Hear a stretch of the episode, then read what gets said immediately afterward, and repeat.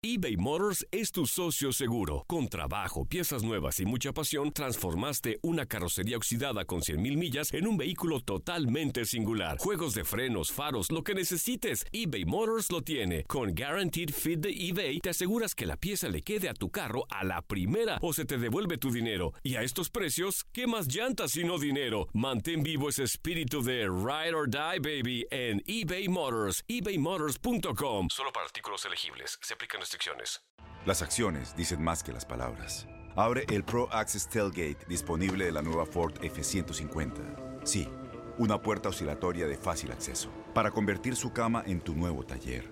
Conecta tus herramientas al Pro Power Onboard disponible. Ya sea que necesites soldar o cortar madera, con la F-150 puedes. Fuerza así de inteligente solo puede ser F-150. Construida con orgullo Ford. Pro Access Tailgate disponible en la primavera de 2024. Aloha mamá, ¿dónde andas? Seguro de compras. Tengo mucho que contarte. Hawái es increíble. He estado de un lado a otro con mi unidad. Todos son súper talentosos. Ya reparamos otro helicóptero Blackhawk y oficialmente formamos nuestro equipo de fútbol.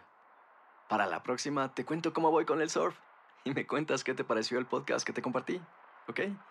Te quiero mucho. Be All You Can Be, visitando goarmy.com diagonal español. When something happens to your car, you might say,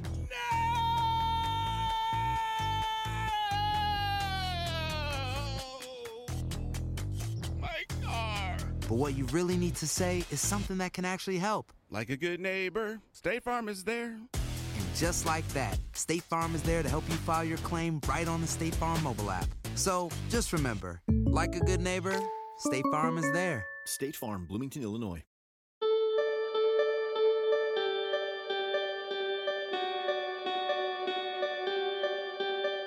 Bienvenidos a Azul Rosado. Yo soy Ney Álvarez. Solo alrededor del 2% de los estadounidenses han adoptado, pero aproximadamente uno de cada tres estadounidenses considera adoptar en algún momento de su vida, según un estudio de The Donald Adoption Institute. Y aunque hay menos padres dispuestos y capaces de adoptar a un niño de lo que hay niños que están esperando ser parte de una familia, el proceso suele ser más difícil para las parejas LGBTQ. Sigue siendo común que los sistemas legales en Estados Unidos y el extranjero favorezcan que un niño sea huérfano a que tenga dos padres o dos madres. La mayoría de los países tienen reglas estrictas que prohíben la adopción por parte de parejas homosexuales, e incluso en Estados Unidos, la adopción por parejas del mismo sexo fue ilegal o restringida en una docena de estados hasta la decisión de la Corte Suprema en 2015 que legalizó el matrimonio igualitario. A pesar de los desafíos, The Williams Institute dice que las parejas LGBTQ tienen cuatro veces más probabilidades de tener un hijo adoptado. Y según la ACLU, esos niños crecen igual de felices y saludables como los hijos de padres heterosexuales. Esta semana vamos a oír la experiencia de una madre que, junto con su esposa, ha criado a un niño adoptado desde su infancia. Ella permanecerá en el anonimato por la privacidad de su familia. Hablemos de tu experiencia adoptando como una mujer hispana lesbiana que vive en los Estados Unidos. Nuestra experiencia, y voy a hablar a nombre de, de mi familia, ha sido buena. Y quizás es un poco descalificativo no decir que ha sido excelente, porque evidentemente, mirándolo a la distancia, ha habido altos y bajos. Pero si yo volviese atrás 12 años, yo hubiera tomado la misma decisión. Mi pareja y yo ya estábamos en edad adulta, teníamos muchos años juntas también como pareja, no habíamos contraído matrimonio porque las leyes de Estados Unidos para ese entonces todavía no lo permitían, pero ya éramos una pareja estable con ganas de formar familia. Y entonces ahí llega el momento de analizar la posibilidad de, la adopción. De la adopción. Analizamos la, la posibilidad de adoptar, preguntamos con gente que conocíamos, lesbianas, gays, parejas hetero, cómo era el adoptar. Y nos entusiasmó muchísimo la posibilidad. nos tomamos un tiempo para analizar si nosotros como pareja teníamos un proyecto de vida en el cual podíamos dedicarle todo el tiempo a un bebé o un niño. En nuestro caso no fue un niño pequeño. Esa era la posibilidad que todo el mundo nos decía era la más difícil, pero nosotros no estábamos preparadas para tener un bebé en casa, adoptado. Es decir, cambiar pañales. Ya el niño vino potty trained y fue una bendición. O sea que este, ustedes desde, desde, un principio se fijaron esa posibilidad, que no iba a ser un bebé recién nacido, que querían un niño que ya tuviese una edad más madurita, pasado de 5 o 6 años o algo por el estilo. Sí, la idea del bebé era que por nuestra forma de vida y nuestros trabajos, nosotros no podíamos dedicarle tanto tiempo a tener un prenatal, postnatal y, y tener a un, a un párvulo, a un toddler. Sabíamos que podíamos con un niño pequeño, que iba a ser más fácil porque analizamos todas las posibilidades. Si ya viene en edad preescolar, va a la escuela, buscamos nuestro, nuestro sistema de asistencia, mamá, tíos, escuela, cuidado, en casa, guardería, todas esas cosas que también los papás que no son LGBT consideran deciden, vamos a hacerlo. ¿Cuáles eran los recursos para ustedes poder adoptar? Los recursos para poder adoptar en Estados Unidos eran muchos, son muchos. Lo que hay que tener es tenacidad, ganas, navegarse en el sistema, preguntar, buscar ayuda.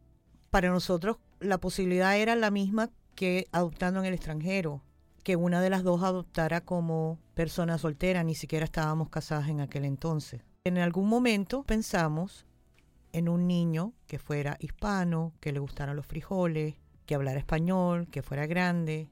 Un día nos llaman y nos dicen que se abrió un cupo para la adopción en un país centroamericano. Y se nos abrió el cielo. ¿Cómo fue esa experiencia? ¿Cómo fue llegar a conocer a un niño que podría convertirse en tu hijo? Era un día martes, nublado, llovía y nuestra cita era para las 10 de la mañana. Me levanté temprano, desayuné, di vueltas, leí la prensa, llamé por teléfono, revisé emails. El tiempo no pasaba, llovía. Yo estaba en un hotel mirando hacia la calle con esa ansiedad de, de lo que se espera y lo desconocido y de repente veo dos mujeres y un niño que brinca y brinca y brinca y brinca. Yo solamente le dije hola y él me saludó de vuelta, le pregunté cuál era su nombre. No le entendí, le volví a preguntar y muy enojado me lo repitió muchas veces. Lo invité a, entrar, hacía frío, llovía y nos fuimos a la cafetería. Y tuvimos nuestro primer almuerzo juntos. Mi esposa se dio un brinquito y lo conoció y se presentó como su tía. Tristemente, en el proceso supimos que la persona que se presentó como su madre biológica no lo era y el proceso se paró. Y nuestras vidas también. Si ese niño al que ya queremos no es hijo de esta señora y ella no lo puede dar en adopción, ese niño tiene una mamá y un papá que están desaparecidos de su vida. Y con todo el dolor de nuestra alma y ayuda de nuestros amigos, nos dimos a la tarea de buscar a su familia. Y era muy difícil porque sabíamos o teníamos la esperanza de conseguir a su familia y que cuando se encontraran nosotros teníamos que o retomar nuestro sueño o hacernos a la idea de que íbamos a ser una pareja sin hijos. ¿Cuánto tiempo pasó desde el momento en el que conocieron al niño hasta el momento en el que se solucionó el caso y pudieron oficialmente hacer la adopción? Dos años, seis meses. El proceso de buscar a sus papás fue un proceso largo, tristemente, y yo siempre lo diré, es, muy triste no, no los encontramos, triste para él. Nos comunicaron que había una audiencia pendiente que si queríamos asistir, posiblemente en esa audiencia al niño se le iba a declarar en abandono, pues ahí nos presentamos Digo, nos presentamos aunque fui yo sola, porque es que mi pareja, aunque no estaba conmigo físicamente en ese juzgado, sí estaba. Y empezó el proceso. El proceso de darle identidad a un niño y un proceso casi simultáneo que iniciamos con las autoridades de ese país para decir que si estaba disponible en adopción, quería adoptarlo. Y ahí me presenté. Ministerio en ministerio, secretaría en secretaría. Me aparecía muy temprano en la mañana, sin audiencia, sin cita. Solo la insistencia y ahí me sentaba y yo decía, no se preocupe cuando me puedan atender. A veces me iba con el muchachito que me lo permitían tener y a él le compraba pues su refrigerio, su juguito, se iba con juguete y nada como esa bendición de estar en una oficina pública con un niño que brinca y brinca y brinca y brinca. Porque al final te atienden para que el niño se vaya. Y la futura mamá insistente también.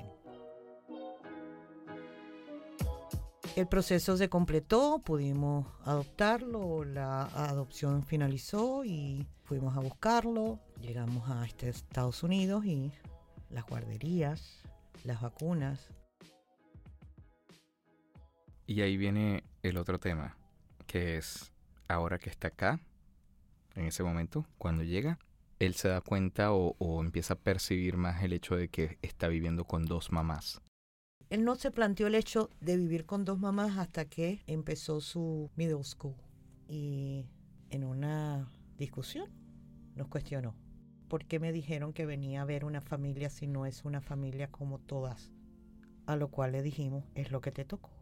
Es decir, con mucha dulzura, a veces con inteligencia y a veces con brutalidad, te manejas con un niño que tiene unos antecedentes, unas necesidades afectivas importantes, pero que está en todo el derecho de cuestionarte, de preguntarte de por qué. Y siempre le damos la misma explicación que es la verdad, porque te queríamos, hijo, porque te conocimos y porque nos gustaste y porque te gustamos y porque nació el cariño y porque no te íbamos a dejar solo. Te hiciste ciudadano y aquí has crecido y aquí has tenido estas oportunidades.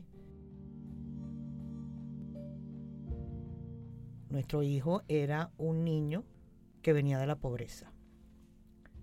Y él lo ha ido entendiendo con el tiempo. Ya los cuestionamientos no son tan frecuentes cuando entró en la escuela, en la escuela secundaria pues se calmó un poco. ¿Cómo ve ahora el hecho de tener dos mamás y de estar involucrado? yo creo que nos quiere muchísimo. Yo creo que nos quiere muchísimo, que nos adora, que no puede vivir sin nosotras. Esa es mi fantasía como mamá. Todo el mundo sabe que los adolescentes pues cuestionan a sus padres, están viviendo su propia búsqueda de identidad, de su situación en el mundo. Es una batalla como la que tiene cualquier papá y cualquier mamá en la vida. Ahora es más fácil adoptar. Claro. Los jueces se han abierto a nuestros casos, la, el matrimonio homosexual o el matrimonio igualitario es law of the land. So hasta que no haya una reversión de leyes, él estará protegido. Me comentabas antes que él acepta y entiende el mundo LGBTQ, pero que no va, o sea, que no saca la bandera, como dices tú. No, no saca la bandera. El año pasado él me acompañó a una marcha del orgullo y le dije, por favor, acompáñame. Y él dijo, claro. Me ayudó, colocó banderas, em, buscó agua, ayudó a arreglar el transporte donde íbamos a desfilar, pero a la hora en que empezó la marcha no le llamó mucho la atención y se hizo a un lado y se apartó. Pero me dijo que fue una experiencia importante.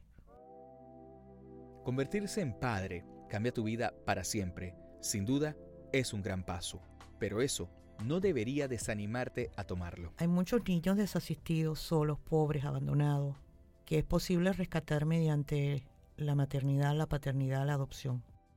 El miedo te impide hacer cosas, es el miedo a no saber cómo hacerlo.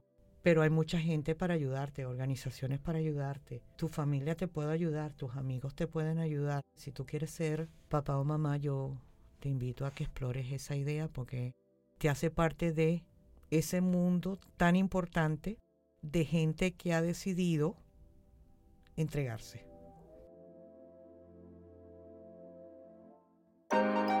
Azul Rosado llega a ustedes por cortesía de Tomboy X, la marca de ropa interior que no solo te queda bien, sino que te entiende. Ha llegado el momento de dejar de colocarte ropa interior que no te hace sentir seguro y empoderado de ti mismo. Deja de ponerte esos interiores que tu mamá te regaló. Tomboy X es la marca de ropa interior que nos acoge a todos, de cualquier talla, género o raza.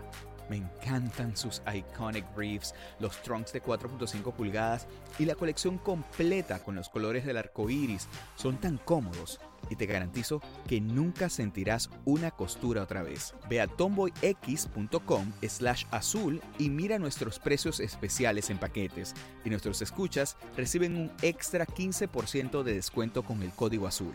De nuevo, código azul para un extra 15% de descuento. Sal de esa ropa interior vieja y prueba Tomboy X o Tomboy X. Ve a tomboyx.com slash azul y obtén un 15% de descuento en tus nuevos Tomboy X. Para contarnos más sobre el proceso de adopciones en Estados Unidos y específicamente con respecto a las parejas LGBTQ, nos encontramos con Deñanira Contreras, Parent Advocate con la organización Raise a Child. Deñanira, ¿cómo estás? Bienvenida a Azul Rosado. Muy bien, gracias, un placer. Las adopciones de parejas del mismo sexo fueron ilegales en algunos estados tan recientemente como el año pasado. ¿Cómo ha cambiado la percepción de las adopciones por parejas LGBTQ en la cultura, en, en manera cultural, la gente, cómo lo acepta, cómo lo ves? Mi percepción es que cualquiera que sea que ayude a un niño es una manera como de un acto de caridad hasta cierto punto y eso es más aceptable como primera impresión y después ya ven, oh, es una pareja del mismo sexo, pero está haciendo un bien, entonces es un poco más aceptable que el enfoque debería ser y ojalá que lleguemos a eso de que no se vea eso en nada, entonces estás ayudando a una criatura que, que necesita un hogar, quien quieras que seas, no importa quién seas tú, sino el amor, la estabilidad, el hogar y la familia que le estás brindando a este pequeño ser humano, ¿no? Claro. ¿Cuál ha sido el feedback que le ha dado gente que ha adoptado niños? Ustedes hacen follow-ups, me imagino, seguimientos sí. a estas familias para ver cómo se están integrando los niños a sus nuevos ambientes, a sus nuevas escuelas y a sus padres, obviamente, a su nuevo núcleo familiar. Entonces nos interesaría saber cuál ha sido el feedback que usted ha obtenido por parte de esas familias el feedback que hemos recibido es que los niños se adaptan perfectamente bien porque es pues de lo más normal no los involucran en toda la familia con dos papás o dos mamás ve, vienen primos vienen tíos vienen abuelos vienen amigos y se crea otro núcleo familiar para esos niños que quizás no lo tenían anteriormente. No hay ningún impedimento para los niños de fluir en la sociedad con, con dos papás o con dos mamás o con uno. Cuando vienen las preguntas porque los niños pues las tienen. Más que nada, el niño da la pauta para la información que va requiriendo. Y la información se le va dando conforme pues la edad y el entendimiento que tenga la criatura. ¿Qué preocupaciones tienen los padres, las parejas LGBTQ que vienen a ustedes, que van a ustedes a, a Raise a Child? ¿Cuáles son sus preguntas más frecuentes? Podemos. Más, la más frecuente hasta la fecha es lo podemos hacer, eh, no sabía que lo podíamos hacer, este básicamente la primera pregunta es si es legal. Si es legal, sí. Ahora, hablemos un poquito del proceso, ¿no? ¿Cuánto tiempo lleva poder adoptar a un niño? La pareja o el individuo tiene que pasar por un proceso de aprobación, que consiste de clases, entrenamientos, orientación, papeles que firmar. El proceso de aprobación más o menos es un promedio de cuatro a seis meses. Te dan una licencia, un número de licencia para ser padres temporales. El niño no pasa hasta proceso de adopción, hasta pasar un proceso legal temporal, que le dan la corte y los trabajadores sociales le dan toda la oportunidad a la familia de origen biológica de reconstruirse para volver a tener a sus hijos en casa. A veces eso no es posible por variedad de razones y entonces el proceso legal de ese niño o niños pasa a lo que le llaman permanencia y buscan un hogar adoptivo. Para eso que pase, el promedio debe de ser entre 18 a 24 meses, no más. Pero hay muchas cosas que pueden prolongar esos procesos. ¿Y cuál es el perfil típico de los niños que están esperando una familia en el proceso de adopción? Los niños son removidos de las casas de origen biológicas eh, por una variedad de aspectos. Negligencia, siendo la mayor causa, eh, de que los niños o no los mandan a la escuela o no traen ropa adecuada, por ejemplo, para el clima, desnutrición, negligencia en su variedad, abusos, violencia doméstica, drogas. Entonces ahí eso no discrimina, ese, esos causas no discriminan de ninguna raza o cultura, ¿no? Y una última pregunta. ¿Qué le diría a una pareja LGBTQ que está considerando la adopción por primera vez? Hazlo. Yo le, es lo que le digo a mis familias. Hazlo, investiga, infórmate, pregunta, júntate con gente que lo ha hecho, busca y toma una decisión informada. ¿Qué significa para ti ser mamá? Ay, son los más grandes del mundo. No hay análisis posible para decir lo bueno y lo malo que es. Te hace crecer, te permite dar, te permite nutrir. Seas homosexual, lesbiana, gay, trans, bisexual o hetero. Si tú crees que puedes ser mamá, nadie del cielo va a venir a decírtelo. Es sencillamente ese deseo que tú tienes en tu corazón, esa aspiración. Quisiera decirle a las personas que lo están pensando, que nos están escuchando, que se tienen de cabeza al agua. No hay una fórmula mágica, pero es grandioso, es importante y le enseña al mundo que las familias como las nuestras, que son diversas, diferentes, también tienen cabida. Azul Rosado es un podcast de Univisión Noticias. Yo soy Ney Álvarez. La producción, guion y edición de este episodio estuvo a cargo de Andrés Echevarría. Edición general, Marta Planéis. Producción ejecutiva, Inger Díaz Barriga. Muchas gracias a Rick Valenza, de Yanira Contreras y la organización Raise a Child por sus generosas contribuciones a este episodio. Puede aprender más sobre el trabajo importante que ellos hacen visitando raiseachild.org. Y por supuesto, muchas gracias a nuestra invitada de esta semana por compartir la historia de su familia. Con este episodio llegamos al fin de nuestra primera temporada. Recuerden suscribirse en Euphoria On Demand, iTunes, Spotify, Art19 y Google Play para que reciban una alerta cuando estemos de vuelta.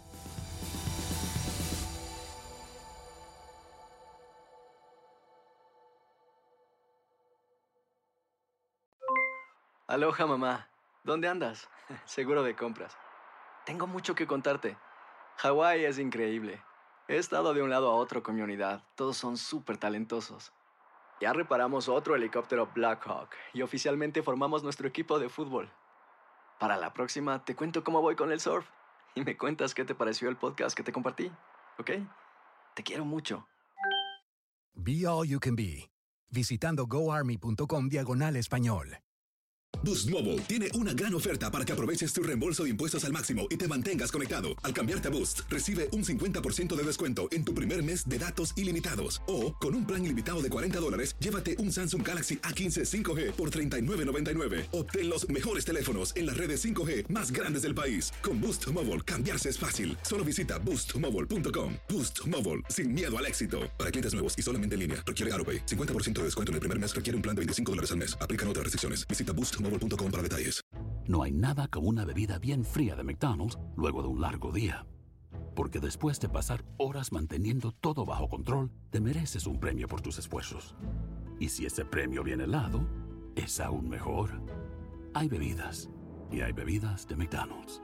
Ponle sabor a tu día. Tu sweet tea, sweet tea lemonade o lemonade favorito está a solo 1.49 en cualquier tamaño. Precio y participación pueden variar, no puede ser combinada con ninguna otra oferta.